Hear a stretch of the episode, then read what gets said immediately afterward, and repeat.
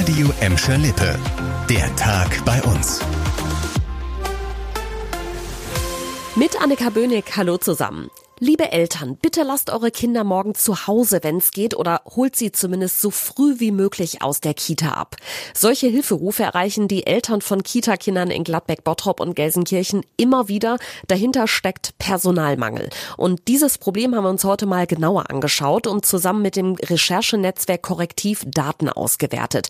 Wenn in einer Kita zu wenig Erzieher da sind, um die normale Betreuung anbieten zu können, muss die Kita das nämlich ans Landesjugendamt melden. Und und das ist allein in Gelsenkirchen im letzten Kindergartenjahr 108 Mal passiert.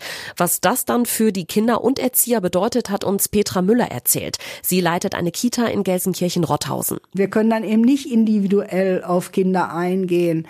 Entweder äh, verstehen die Kinder das dann oder sie verstehen es nicht. Aber wir wollen ja jedem Kind gerecht werden und das kann man ganz oft nicht. Und das führt auch zu so einer Unzufriedenheit. Auch die Kitas im Kreis Recklinghausen haben innerhalb eines Jahres hundertfach wegen Personalmangels Alarm geschlagen. In Bottrop sieht die Lage zumindest nach den offiziellen Zahlen deutlich entspannter aus.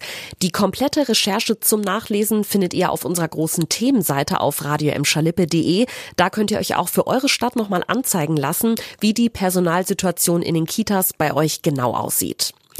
Ausnahmezustand war heute auch in den Apotheken in Gladbeck, Bottrop und Gelsenkirchen. Bei den allermeisten standet ihr nämlich vor verschlossenen Türen. Schon zum dritten Mal innerhalb weniger Monate gab es einen landesweiten Protesttag. Da haben heute auch viele Apotheker und deren Mitarbeiter bei uns mitgemacht und sind, statt ihre Apotheke aufzumachen, zu einer Demo nach Dortmund gefahren.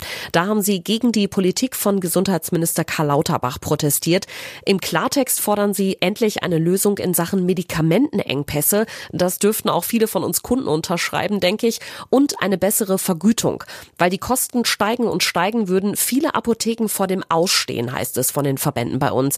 Ja, eine Lösung für die ganzen Probleme ist irgendwie nicht in Sicht. Wahrscheinlich müssen wir uns also darauf einstellen, dass dieser Protesttag heute nicht der letzte war.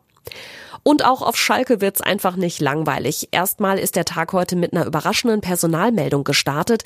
Für Sportvorstand Peter Knäbel geht es nach dieser Saison in Gelsenkirchen nicht weiter. Der Vertrag des 57-Jährigen wird nicht verlängert, hat Schalke heute rausgehauen. Und zwar auf eigenen Wunsch von Knäbel. Er habe dem Verein gesagt, dass er für eine weitere Amtszeit nicht zur Verfügung stehe.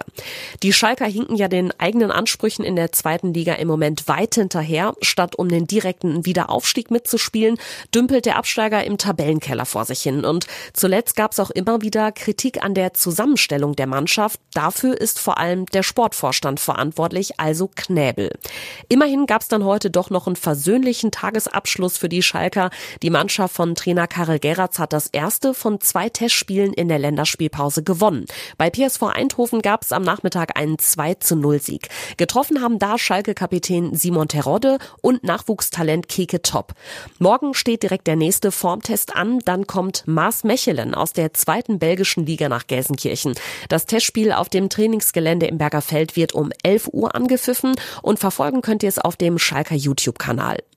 Das war der Tag bei uns im Radio und als Podcast. Aktuelle Nachrichten aus Gladbeck, Bottrop und Gelsenkirchen findet ihr jederzeit auf radio und in unserer App.